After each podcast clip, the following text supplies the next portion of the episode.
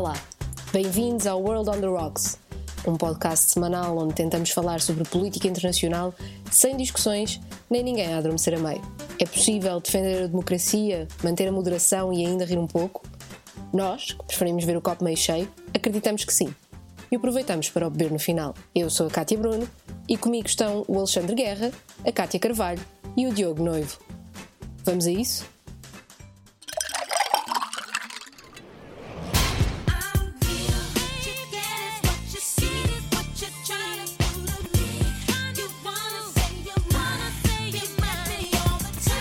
Olá a todos, bem-vindos a mais um World on the Rocks. Eh, esta semana começamos ao som de Jennifer Lopez. Eh, já explicaremos à frente porquê, portanto não estranhem. Eh, temos um programa, à semelhança da semana passada, um programa, enfim, em registro mais estival, mais de verão. Desta vez vamos dedicar, portanto, o nosso programa à música. Vamos falar um bocadinho sobre música e política. E temos o Diogo Noivo. Um, e a Cátia Bruno, do outro lado do Atlântico, uh, que provavelmente já terá um certo sotaque brasileiro, mas veremos mais à frente. E, e a Cátia eh, de Carvalho continuará ausente durante as próximas semanas, um, e por isso cá estamos os três para mais um, um World on the Rocks. não é, é mais um, não é mais um. Eu, eu, quando criámos este podcast, nunca achei que teríamos Jennifer Lopez no podcast. mas eu vou, expectante para ver mas eu, é vou, que... eu vou explicar, certo, e é melhor explicar certo. já para, para, enfim, para afastar qualquer tipo de, de especulação. Uh, esta música de Jennifer Lopez chama-se uh, I'm Real e hum, era a música que estava em número 1 um na tabela de Billboard, What 100, precisamente na semana de 11 de setembro de 2001. Portanto, que vai fazer daqui a umas semanas 20 anos. E por acaso achei curioso, enfim, estar aqui eh, de ver que, que, que música na preparação para este podcast, que música é que estava na, no número 1 nessa semana e de facto para apanhares, para apanhares o zeitgeist da época ah, antes da J-Lo I'm Real e eu não vou dizer as outras que estavam a seguir porque de facto uh, enfim, não foi um bom período para a América em termos musicais mas... não sei o que é que tens contra a J-Lo com o J.R. Rule que é uma coisa muito importante esta eu não música tenho nada contra é, é com o J.R. Ok, o I'm Real? O ja... sim, sim o J.R. Ah, Rule desapareceu e eclipsou-se não é? Então, temos a Cátia Bruno, estou a ver que é uma conhecedora claro, de J-Lo. Eu era uma pré-adolescente quando o 11 de setembro aconteceu, não é? Portanto, é óbvio que dominava eh, a música dos tops das tabelas. muito bem. Mais do que o 11 de setembro, bem. digamos. muito Pois, exato. Muito bem. Então, e, oh, Cátia, então, mas queres começar tu a falar um bocadinho sobre isto, sobre música? Uh, política? Eu já, comecei, eu já comecei a semana passada, portanto, estava para um de vós esta semana. oh, Diogo, então e tu? Sim, olha, eu posso começar por, por, por sugerir a quem tenha, evidentemente, interesse no tema por recuperar alguns dos nossos episódios anteriores, porque falámos de zombie, dos cranberries e explicando em que medida é que isso, eh, a música é um resultado da história do terrorismo na, na Irlanda. Uh, falámos também dos The Scorpions e como uma célebre música dos The Sim. Scorpions foi na verdade uma versão, uma, uma operação encoberta da CIA uh, não na, na União Soviética, ou pelo menos tendo como destinatária a União Soviética, mas calhar pegando no tema do IRA, uh, falo numa banda da qual não gosto especialmente, dos U2 e do Sunday Bloody, Bloody Sunday.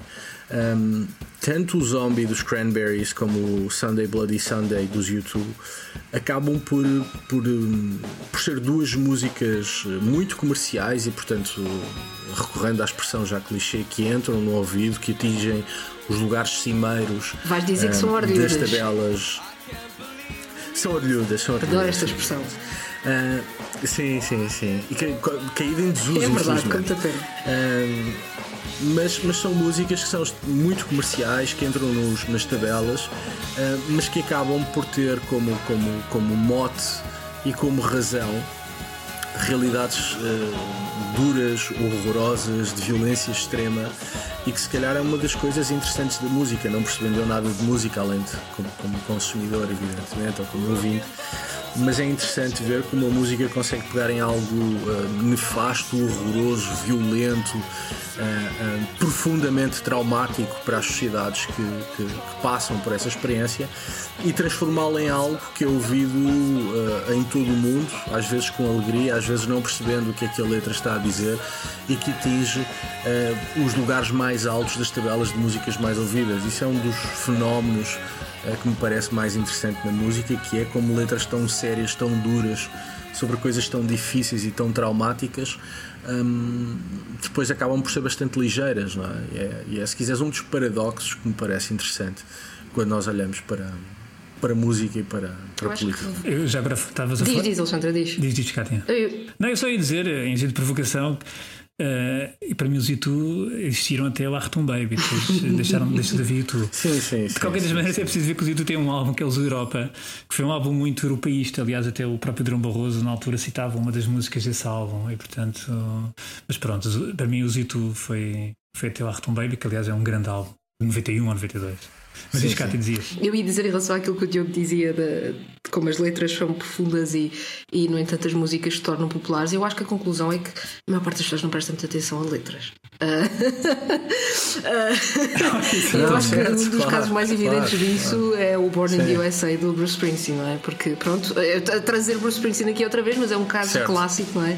Uma letra que é uma revolta contra, contra a guerra do Vietnã e contra uh, o destino dos, dos norte-americanos mandados para, para aquele combate sem saber muito bem para o que, para o que é e depois usada em, em campanhas eleitorais como sendo um grande hino patriótico, não é? Quando aquele, quando aquele refrão Born in the USA é completamente irónico, não é? Não é uma coisa para ser levada a bater de mão no peito e a dizer que orgulho que eu tenho. É, é precisamente o contrário.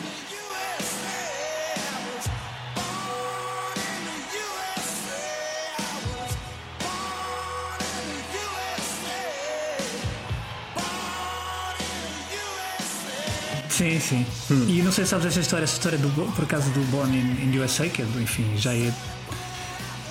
Ele, aliás, foi esse álbum que, que trouxe realmente o grande sucesso ao Bruce Springsteen, estamos a falar de 84, 85. E essa música que a Cátia disse bem, de facto, eh, a, música tem outro. A letra aponta para outro caminho, quer dizer, um, um alguém que vem do Vietnã, que, encontra um, que se encontra quando regressa aos Estados Unidos, se sente-se enquadrado. Depois há uma associação também com a crise que começa a haver no, no final dos anos 70 na indústria automóvel e, e a crise de sociedade, enfim. Portanto, nada tem a ver com aquele registro que, que muitos quiseram fazer querer, quer dizer, o que achavam que era. Aliás, há uns anos era engraçado que a BBC dizia que esta era uma das músicas mal, mais mal interpretadas de sempre, Born in the USA. E há uma história muito curiosa porque esta música chegou a ser aproveitada. Portanto, esta música foi lançada durante a campanha presidencial, a segunda campanha, a segunda reeleição do Ronald Reagan com, com o Walter Mondale. E a determinada altura, os, o, o staff da, da, da, da, campanha do Reagan uh, chegou a utilizar esta música precisamente numa lógica patriótica, uh, mas que na verdade. Desvirtuando uh, o seu sentido inicial. Desvirtuando, e obviamente que depois, quer dizer, não, não, não foi proibido usar. E, e, portanto é muito engraçado ver como realmente, como às vezes se, se, se interpretam de forma completamente errada aquilo que são as letras e o significado. E esta Born in the USA de facto esta música um, é um bom exemplo porque, porque, porque mas há alguns, alguns por acaso é, o exemplo que a Kátia trouxe é, foi, foi muito oportuno. Aliás a nossa Kátia é sempre muito oportuna. Uh, mas, mas o exemplo é oportuno porque de facto há músicas que uh, tendo um objetivo quase de intervenção social depois ou são desvirtuadas ou não são entendidas. Não é? eu, eu, enfim, não tive a fazer cálculos, como é evidente, mas parece-me que esse, esse é o caso na maior parte uh, das vezes, é aquilo que sucede. Há, contudo, exceções, há uma grande exceção. Um, ehm, da qual gosto bastante, uh, Tracy Chapman com a música Talking About a Revolution, um, ehm, em que de facto, além de ser um hino daquela época, não é? A música é de 88. Um, é uma música que tem sido comercial, eh, tendo atingido mais uma vez os, os principais lugares das tabelas. Eh, foi uma música que foi entendida como era suposto ser entendida. é uma música cuja letra é abertamente revolucionária, não é? Quase, quase um apelo a que os mais pobres, os mais desfavorecidos, tomem aquilo que é seu. Não é? Aliás, a, música tem precisamente esse verso mas, mas, é um dos felizes casos, eu acho, em que, em que uma música de intervenção social que tem uma mensagem clara é entendida com essa mensagem e isso também não, não, não, enfim, não afeta o seu êxito comercial. Uh, e, e, e, acho curiosamente que é uma música, enfim, falando por mim, acho que apesar de ser uma música revolucionária e muito virada para a esquerda, eu acho que é uma música que toca toda a gente, uh, de direita, de esquerda, liberais, conservadores. Aliás, acho que é uma, um dos grandes méritos do Tracy Chapman, é precisamente esse. Uh, mas parece-me claramente que é um caso minoritário, ou seja, na maior parte das vezes é o que a Katy Bruno agora disse. É, enfim, uma crítica aos Estados Unidos que é entendida como uma espécie de saudação patriótica. Mas eu, voltando, voltando à questão do, dos Estados Unidos e ainda, ainda pegando no, no Bruce Springsteen, porque tinha aqui uma das músicas que eu mais gosto do Bruce Springsteen, que é o Born to Run, um, que é de 75, país, enfim, de, sim, é o terceiro álbum do, do Bruce Springsteen, e é uma música que hum, onde de facto o Bruce Springsteen começa a imprimir muito aquilo que é o seu registro de preocupação social, quer dizer, é uma música que está muito que, que, vai, que, que retrata muito aquilo que são, que, já é o problema que muitos jovens estavam a sentir precisamente quando começa a, a digamos a o problema de, de, de, do emprego, na, na, enfim, naquela, naquela, naquela área americana mais industrial, nomeadamente com Detroit a ser talvez a cidade mais emblemática daquilo que era a indústria automóvel. Aliás, é, um, é uma temática que o, que o Bruce Springsteen tem sempre ao longo, pelo menos naquilo que é a primeira fase da sua carreira, não é? A questão dos carros, a questão da, da estrada, a questão da, das famílias, digamos. Uh, eh, eh, problemáticas, eh, enfim.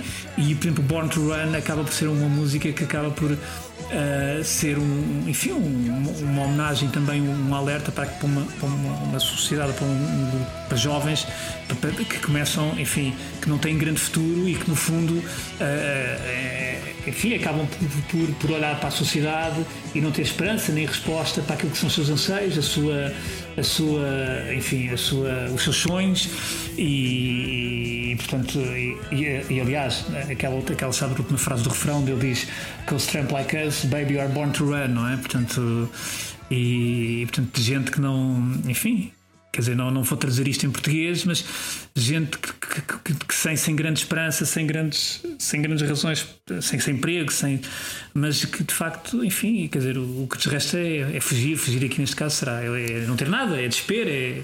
Enfim. E esse é basicamente também o argumento, entre aspas, do Fast Car também de Tracy Chapman. Ou seja, é o fugir, é o pegar, é, é o relato de uma história, uh, enfim, desesperante e que o caminho é precisamente pegar no carro e, e, e fugir.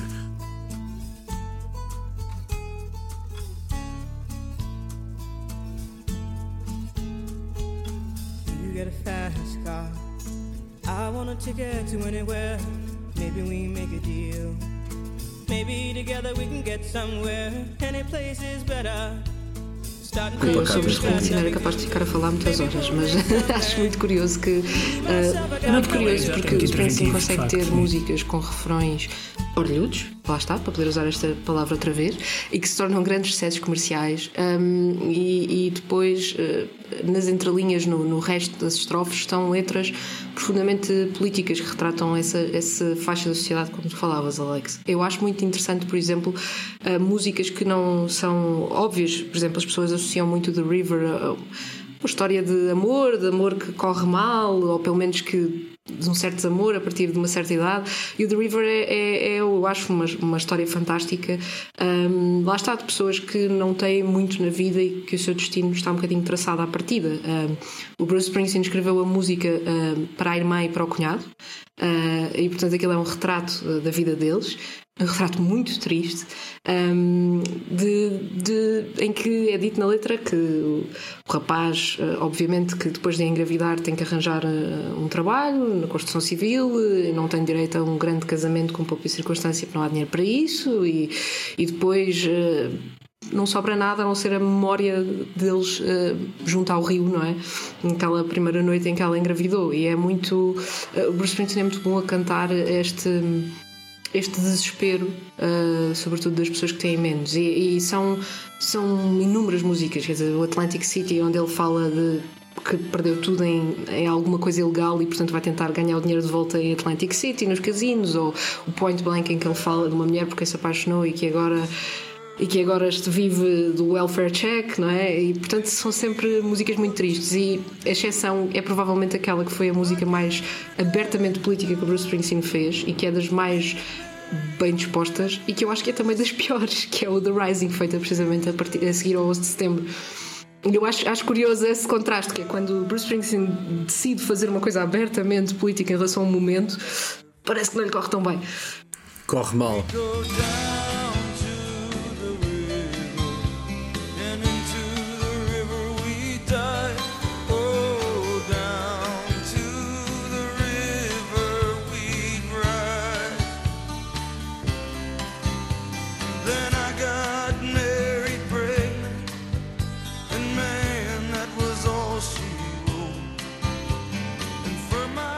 Mas, mas há, há, aqui um ponto que tu agora tocaste que eu acho que é interessante, que é o Bruce Springsteen faz uh, uh, uh, letras, músicas com um fundo político, mas muito mais numa ótica de descrever uma realidade, uma determinada realidade e uhum. não tanto no sentido do apelo à ação. É muito mais de, de, de, de, análise e de dizer: bom, há uma parte dos Estados Unidos que é assim, que vocês não estão a ver, e é assim que as coisas acontecem.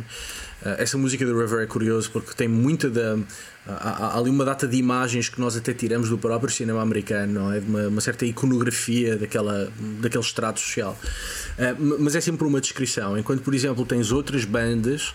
Uh, como por exemplo os, os uh, Rage Against the Machine, o Killing in the Name of, que é pelo contrário, é muito mais apelo à ação, uhum. embora partam se calhar do mesmo ponto de partida, não é? Eh, mas o Springsteen, nesse sentido, é muito mais pacato e muito mais analítico, já que estamos a falar de política, do que propriamente um, um, um revolucionário, um jacobino que, é, que, que propõe a é transformação é da sociedade. É? Aquilo que a Kátia disse, portanto, da, da, intervenção do próprio Bruce Springsteen nos últimos anos, isso seguirá em setembro, mas claramente o Bruce Springsteen tornou-se, nos últimos anos, de certa maneira, mais interventivo naquilo que é um ativista, portanto. E já falámos isso também na semana passada na questão dos filmes mas eh, para mim, uh, onde a música dele de facto tem mais relevância social e política é precisamente na primeira fase da carreira dele, que vai até o Nebraska, o álbum Nebraska que é a seguir ao, ao The River. Uh, e depois vem o Born in the USA, em 85. A partir daí, ele entra por um registro mais. Enfim, hum, digamos, não tão denso em termos de, de, de, letras, não tão interventivo em termos sociais. Também a América mudou bastante, é verdade, porque ele apanha muitos anos 70 e anos 80, uma altura muito complicada para aquilo que era de facto uh, um tecido industrial americano, e ele, e ele escreve muito sobre isso, quer dizer, não só sobre a perda dos empregos, mas também sobre as implicações sociais nas famílias e em tudo, não é? E também sobre uma América, apesar de tudo, ainda um pouco a América da estrada, dos carros. Uh, ele também fala sobre questões sexuais, questões de género. Portanto, nessa altura, nos anos 180, e é curioso porque ele realmente, em termos de música, a música de facto dele é uma música muito mais poderosa, interventiva, mesmo social e politicamente, na primeira fase da carreira dele, mas ele assume-se como ativista já na fase mais numa fase mais recente da vida dele, uh, nestes últimos anos, e, e, que, e, que, por exemplo, depois em termos de trabalhos musicais, oh, não acho que sejam tão relevantes e que estão bem conseguidos, não é? Uh, e acho que era aquilo que a Cátia também estava a dizer com a, com a questão da música do 11 de setembro, não é? Uh, não sei, esta é a, minha, é a minha percepção que eu tenho, não é? Sim, sim, eu concordo, sem dúvida. E, e, em relação àquilo que tu dizias, Diogo, de, de ser. de não serem músicas que são abertamente uma um apelo à revolução. Um, eu acho muito interessante porque, de facto, para mim, aquelas músicas que resultam melhor em termos de mensagem política são precisamente as que não são uh, declaradas. Uh, e por isso trazia-vos outra, outra sugestão com um exemplo muito uh, claro, que é um, quando falamos, agora isto vai andar tudo muito à volta da América, mas enfim, são as nossas referências musicais. Um, quando falamos de Nina Simone e da questão de, de, de do ativismo em relação aos direitos civis dos negros. Uh, quando se fala em músicas de protesto, a Nina Simone, as pessoas pensam muito no Mississippi Goddamn, que foi uma música que ela fez na sequência de, de um incêndio a uma igreja feita por, por supremacistas brancos que matou vários, vários afro-americanos. Um, e é uma música muito uh, quase violenta, no sentido de, de, uma pessoa que diz estou farta disto, uh, vejam o Mississippi, goddamn, foi a gota d'água. Um, e eu acho muito mais interessante outras músicas da Nina Simone que não são tão abertamente políticas e que eu acho que funcionam de uma forma muito mais. Uh, é, são mais eficazes. Uh, eu penso, por exemplo, no I Ain't Got No, que é uma música um, em que lá está, é uma descrição, uh, uma pessoa a dizer eu não tenho casa, eu não tenho pais, eu não tenho família, eu não tenho emprego, eu não tenho nada, e que depois diz, mas eu tenho o quê? Tenho-me a mim, e descreve todas as suas partes do corpo. Tenho as minhas mãos, tenho os meus pés, tenho, tenho o meu estômago, tenho o meu cérebro, etc.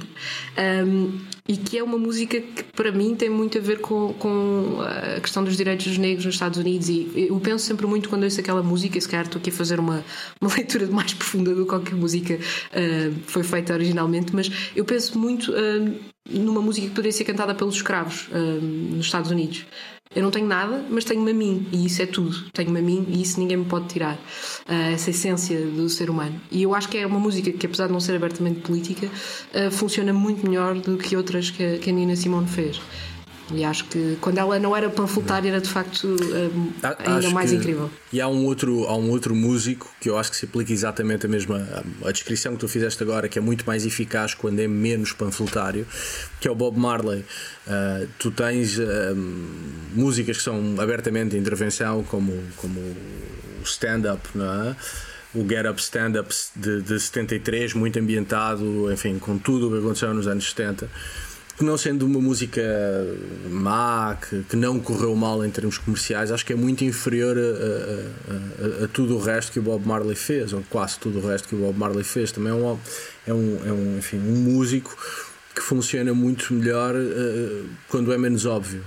Uh, e portanto acho que tanto a Nina, enfim, sendo dois músicos completamente diferentes, de, de, de, de épocas e lógicas completamente diferentes, acho que, enfim, aquilo que dizes em relação à Nina Simone também faz muito sentido uh, aplicando ao Bob Marley.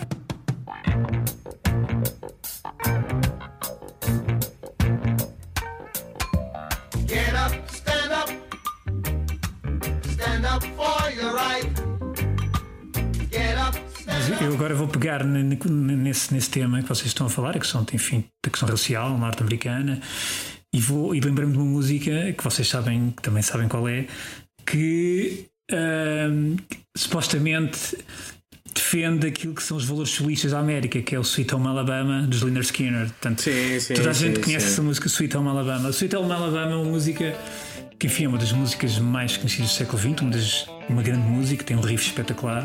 Banda Aliás, sonora de vários uhum. filmes, entre os quais o Forrest Gump.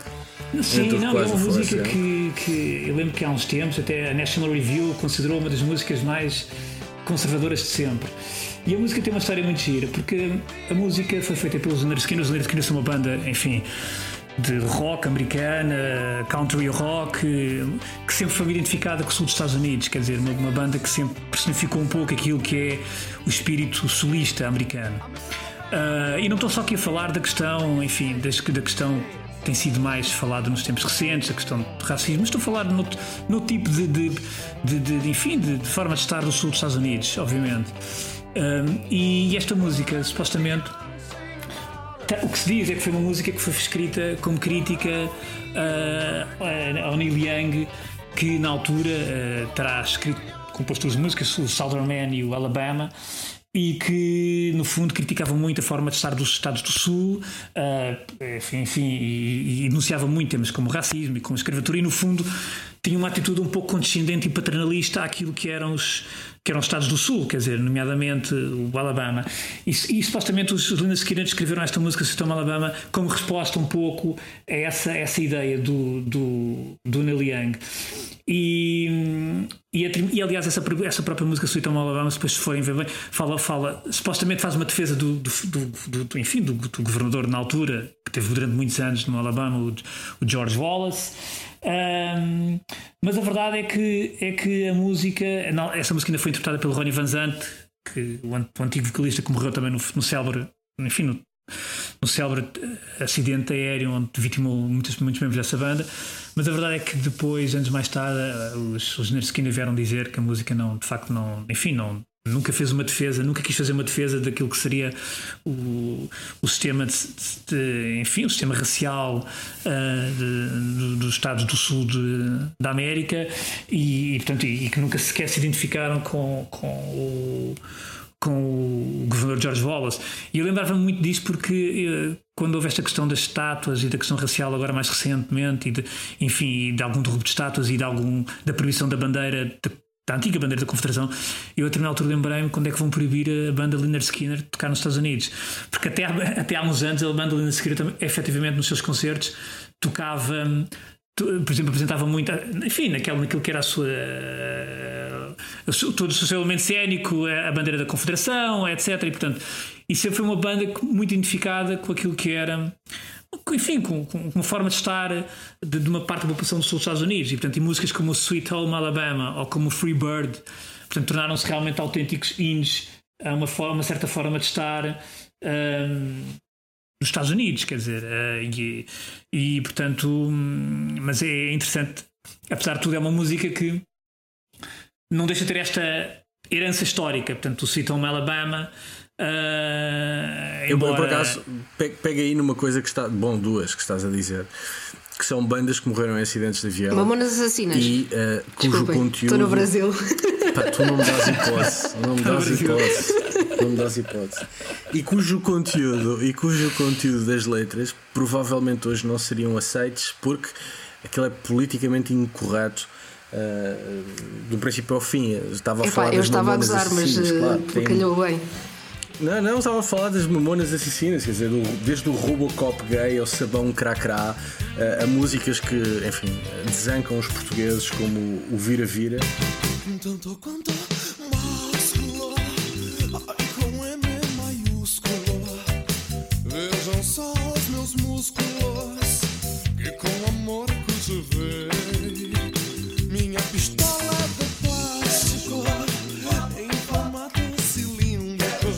início, para quem não se lembra ou quem seja de outra geração e não tenha tido o privilégio de escutar Mamonas Assassinas, uh, os primeiros versos são: Fui convidado para ir para uma suruba, não pude, Maria foi no meu lugar. Depois de uma semana ela voltou para casa, toda arregaçada nem se podia sentar.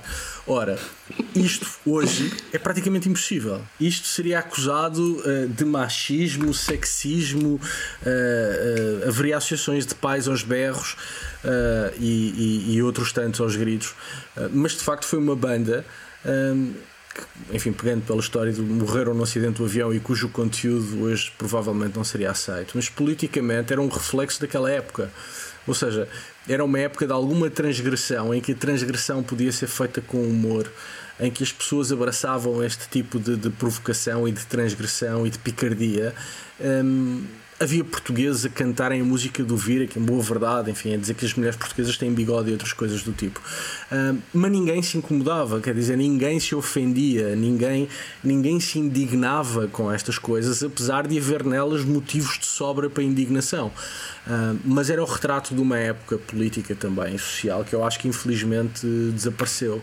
Mas sabes que isso e eu é gostava muito de Mamonas Isso é interessante porque, ah, por exemplo, se falarmos, se formos muito para o campo da, enfim, do, do pop, nem tanto, mas para o campo do rock, no fundo foi sempre uma das. Uma das uma, enfim, um dos estilos musicais que, que, se procurou sempre na transgressão também aquilo, o seu fundo de inspiração e, e tu hoje em dia tens muito menos espaço, mesmo ao nível da produção musical, e, enfim, e tendo em conta as editoras, a questão das expressões da opinião pública, tens muito menos espaço para transgredir. Quer dizer, tu ouves hoje em dia tu, álbuns que foram feitos uh, no início, de, enfim, finais dos anos 80, nos anos 90 ou mesmo nos anos 70 há determinadas, ou seja, há ali elementos de, de, de, transgressão que hoje em dia eram completamente impossíveis e isso também castra um pouco aquilo que é a criatividade musical, não é? Dos artistas. E tu basta ver o, o que hoje te apresentam, não quer dizer que a nível técnico, a nível musical não seja uma coisa uh, rica e bem feita, até às vezes muito bem feita, mas depois falta-te o elemento, de facto, o elemento da transgressão, o elemento de, de rasgar, o elemento de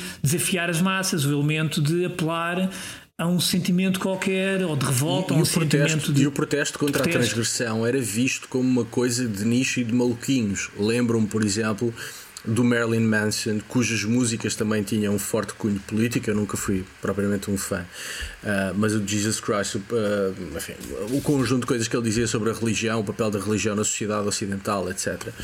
Um, não só pelo conteúdo das letras, mas mais pela figura em si do Marilyn Manson, uh, tudo quanto era católicos, humor, porque toda a gente protestou e lhe quiseram cancelar concertos e tal.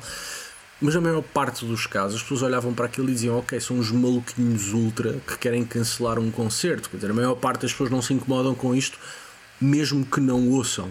Não é? E esse era, era, era se calhar a, a, o retrato dessa época, que era dos Mamonas, que era do Marilyn Manson, em que as pessoas havia gente a transgredir e a transgredir para lá do limite do razoável tu olhavas, dizias não gosto e continuavas com a tua vida. Quer dizer, ninguém, não havia uh, uh, uh, turbas indignadas a tentar cancelar as coisas e algumas delas eram manifestamente ofensivas. Mas, mas acho que era o retrato de uma época, um, tanto os Mamonas como. como o Marilyn Manson são um retrato de uma época que desapareceu, é? e, mas, mas que é interessante olhar para ela, voltar a olhar Sim, para ela. repara, eu lembro-me, por exemplo, porque há, há, de facto houve coisas que eram, uh, que eram ofensivas. Aliás, a determinada altura, a própria indústria americana começou a colocar nos próprios CDs, portanto, o Sim. alerta parental ou, ou, de linguagem.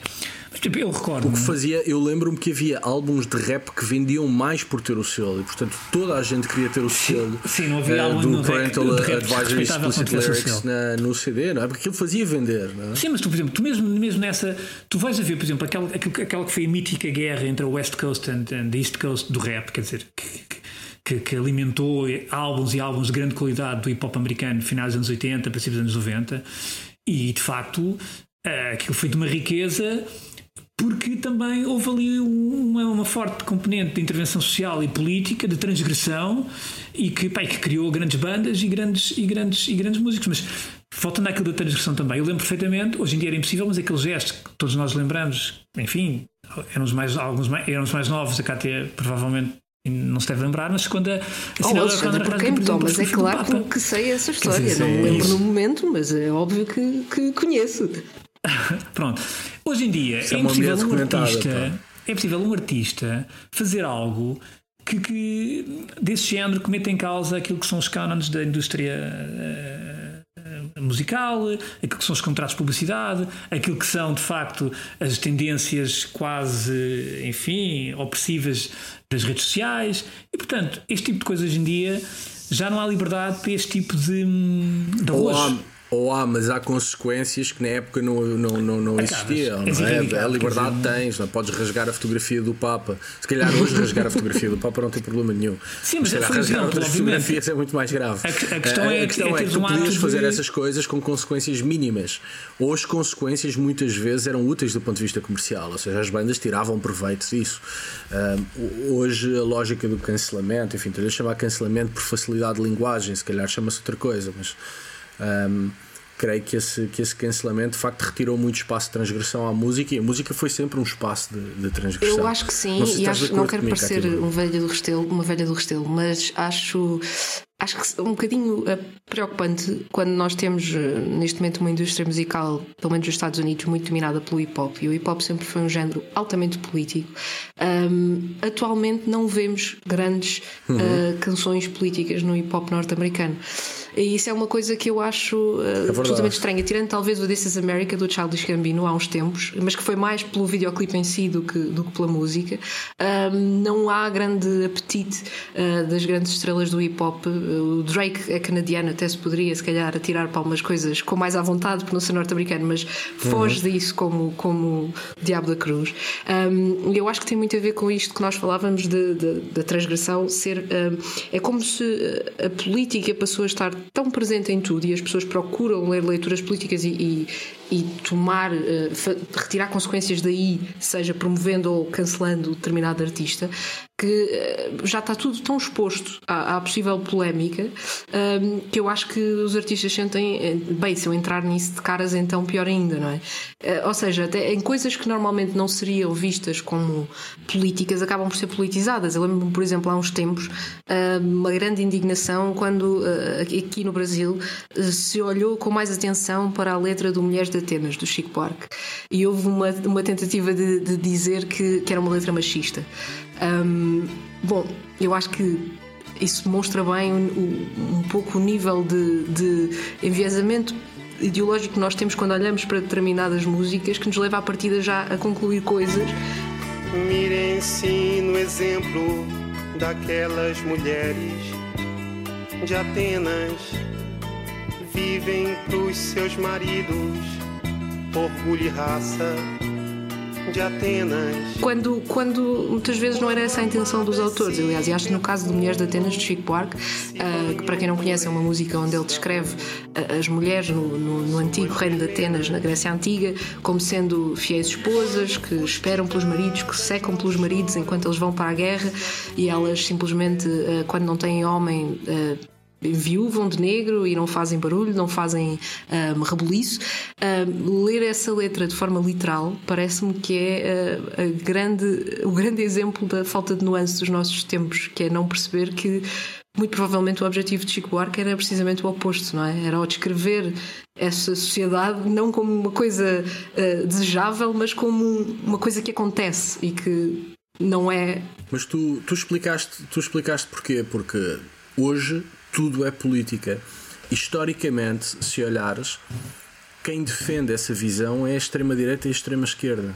Para a extrema-direita uhum. e para a extrema-esquerda, tudo é política. Logo, tudo é politizável, não é? Mas para essa lógica. E, e, nós vivemos numa época em que, evidentemente, não estamos dominados nem pela extrema-esquerda nem pela extrema-direita, mas vivemos numa época onde a ideia de uhum. tudo é político se infiltrou, não é? Em que nada. Hum, tudo é político e outra coisa que tu disseste uhum. que é muito interessante também é tudo é literal. Uh, uh, quando tu juntas o tudo é político e o tudo é literal, uh, de facto acabas com, com todo o espaço para a transgressão. Então, qualquer e para, alguém na para... que agora tipo Ipanema do Jobim e do, Sim, do claro. Gilberto é o, tipo uma objetificação Sim. da mulher. Certamente não, que já há teses sobre isso. A mulher de andar na praia. Certo. E, e o curioso. Já deve haver teses sobre isso, certeza. Mas o curioso é isso: é que hoje Ou os então, artistas, há, os, ouvir os, vão...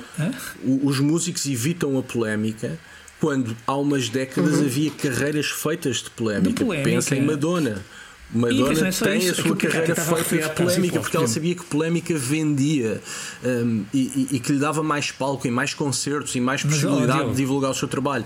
Hoje é ao contrário. Uh, num espaço uh, que eu diria uh, quase por definição de transgressão e de testar os limites, evita-se a polémica. É? é muito. E aquilo que a Cátia há pouco estava a dizer, ou seja, a questão do hip hop.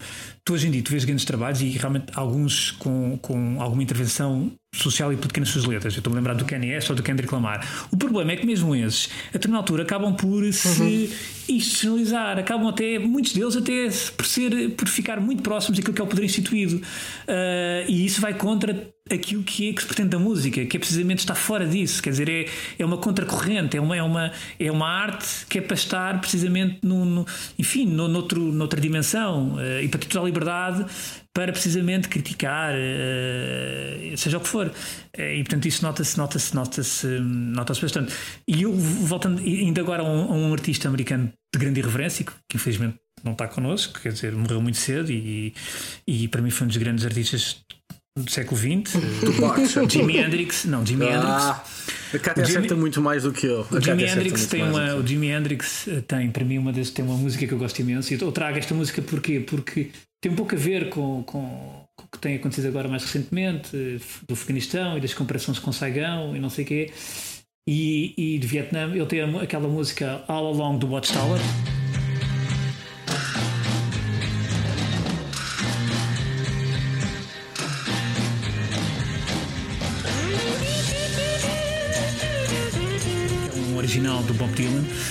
Ele, essa música ele, o Bob Dylan lançou epá, em 65, 67 e poucos meses depois o Jimi Hendrix, que estava no auge da sua carreira, ele fez três álbuns muito próximos um do outro, ali em 67, 68 e ele faz uma versão dessa música, para mim é uma versão espetacular Uh, aliás, as versões que são feitas de músicas de Bob Dylan ficam sempre melhor que as músicas de Bob Dylan. Polémico. É outra história.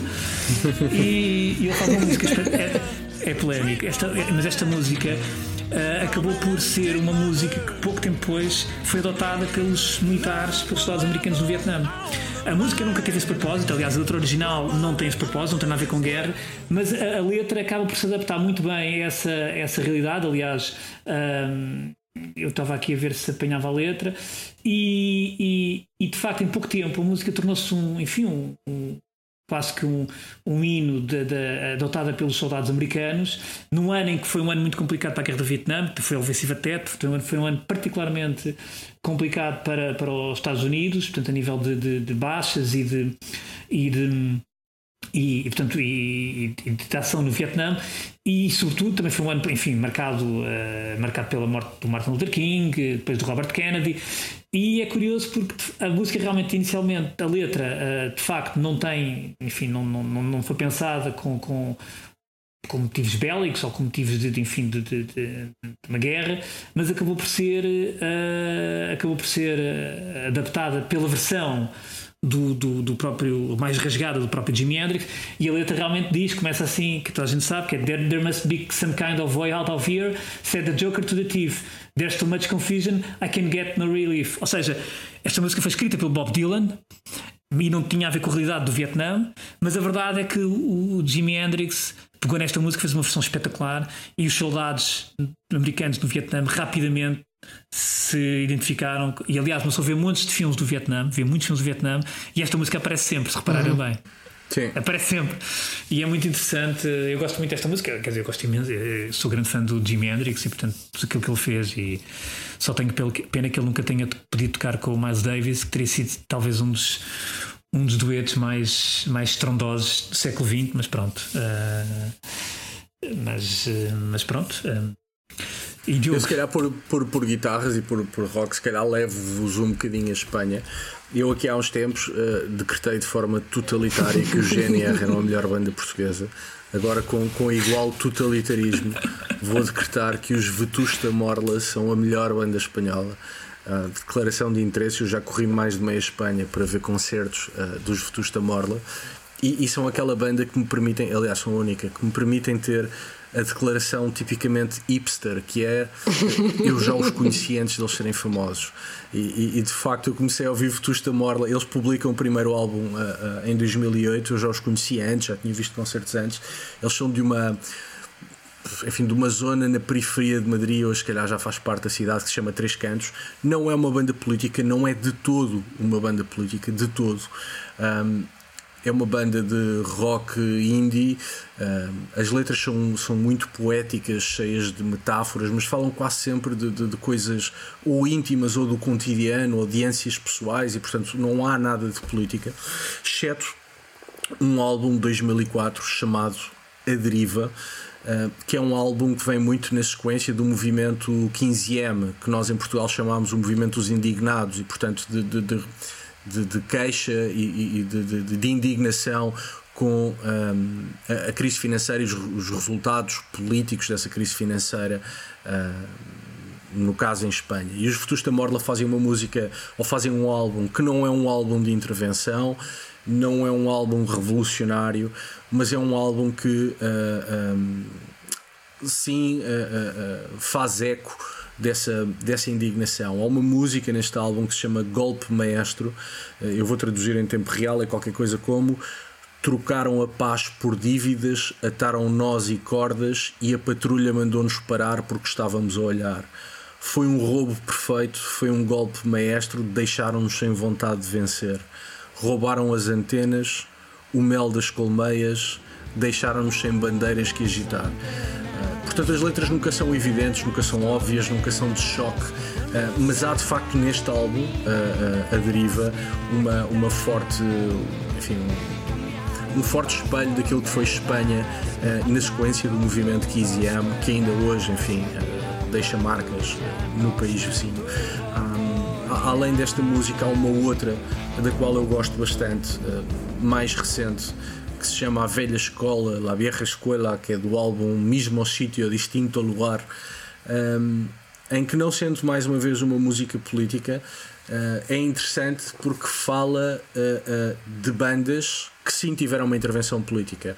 Falam dos Doors, falam dos Clash, falam do Major Tom, do David Bowie, e portanto aproveitei para falar na, no, nos Futuros da Morla, porque são de facto a melhor banda espanhola de sempre, mas porque têm aqui excelentes músicas e, e, sobretudo, o álbum A Deriva, a meu ver se querem perceber o que foi o sentimento popular não partidário, o sentimento popular na sequência da crise económica financeira, ouçam o, o álbum La Deriva dos, dos Vetusta Morla porque transmite muito bem esse, essas angústias íntimas e esse cotidiano. Olha, e pegando, e pegando na questão do sentimento popular e, e, enfim, e, e levando aqui o programa para, um, para uma área mais erudita, é, eu gosto bastante de música clássica, portanto, nesse aspecto sou um pouco variado e um pouco eclético naquilo que são os meus gostos. E, e uma das, enfim, eh, um dos compositores que eu trago aqui e uma das obras chama-se Finlândia, do Sibelius, compositor do século XIX, segunda metade do século XIX, princípio do século XX. E esta, esta, o Sibelius, tal como alguns compositores um, uh, durante esse período, a sua música foi colocada muito ao serviço daquilo que foram os projetos nacionalistas, portanto, do século XIX. Sibelius na Finlândia, temos, por exemplo, o Wagner e o Richard Strauss na Alemanha, temos, por exemplo, o, Dvorak, o Dvorak na, na, República Checa. Estes foram realmente. Uh, Isaac Albeniz em Espanha, por exemplo, foram de facto compositores que, que, colocaram a sua música ao serviço daquilo que, que, foram, que foram projetos nacionalistas, que nós sabemos, enfim, foram decorrendo ao longo do século XIX, depois prolongando-se pelo século XX e tendo consequências, algumas delas, enfim, consequências bastante dramáticas, nomeadamente com a, com a Primeira Guerra Mundial. E, e, e, também com a criação de novos Estados.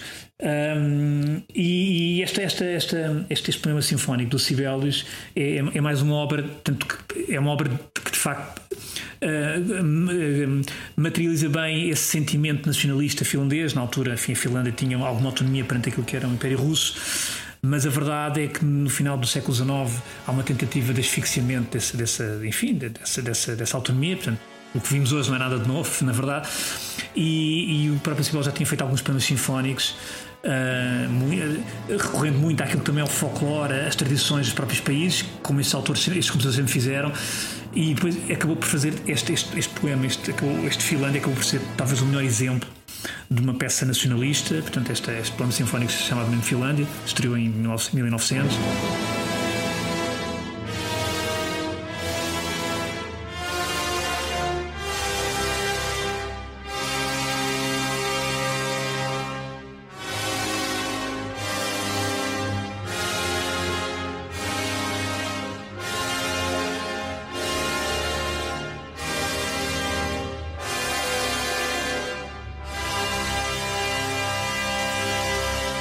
Interessante ver alguns destes compositores do século XIX, onde a música, por um lado, foi colocada ao serviço de projetos nacionalistas. Wagner é um grande exemplo, para o bom e para o mau, por exemplo.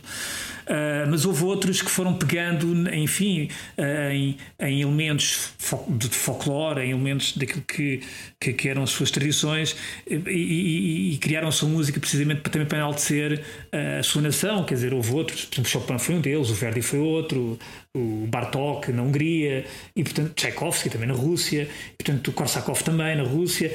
E portanto, é, é muito interessante também ver a música quando, de uma forma quase direta, serve os interesses, uh, enfim, neste caso, interesses de nações, portanto, interesses de poder, interesses. De, e, e, como muitas vezes os próprios compositores se colocam portanto, ao serviço dessa, dessa ideia de grandeza. Uh, enfim, uh, e é muito interessante, e por isso também trouxe aqui, pegando naquilo que tu estavas também a falar, ao Diogo. E cá, Tito, para terminarmos, estamos aqui com o nosso tempo também já Olha, deixo-vos uma última sugestão, um, muito óbvia, mas que eu acho muito importante, porque falando em, em música e política, um, é provavelmente aquela que para mim é a melhor banda sonora uh, do nosso processo político mais uh, complexo dos últimos tempos em Portugal, que é o PREC. Um, o que é que vem daí? E, tô... e trago-vos a liberdade do Sérgio Godinho, porque acho que é um excelente exemplo de uma música, de uma revolução. A ideia de a sede de uma espera só se estanca na, na torrente e a ideia de que só quer a vida cheia quem teve a vida parada, uh, e portanto a ideia de que os excessos das revoluções também são geralmente parte das revoluções. Uh, e, como eu, e como eu prefiro uh, excessos uh, e transgressões na música do que na vida, gosto muito de ouvir a Liberdade do Sérgio Godinho. E acho que é um bom exemplo de como em 74, 75 tínhamos tido 25 de Abril, mas havia também uma discussão sobre que país queremos agora, não é? E essa certo. era uma música que oferecia um caminho. Viemos com o peso do passado e da semente. Esperar tantos anos torna tudo mais urgente. A saída de uma espera só se estanca na torrente. A saída de uma espera só se estanca na torrente. Vivemos tantos anos a falar pela calada, só se pode querer tudo quando não se tem. E terminamos realmente com liberdade, com Sérgio Godinho e com transgressão e excesso na música, que é isso que se pretende, porque só assim é que se consegue criatividade e, e, e evoluirmos enquanto sociedade. E pronto. Uh, até para a semana. Uh, beijinhos e abraços e. Novo episódio especial. Cá estaremos. Novo episódio especial, é verdade. Portanto, até para a semana. Mas para a semana cá estaremos. Cá estaremos. Adeus a todos. Adeus.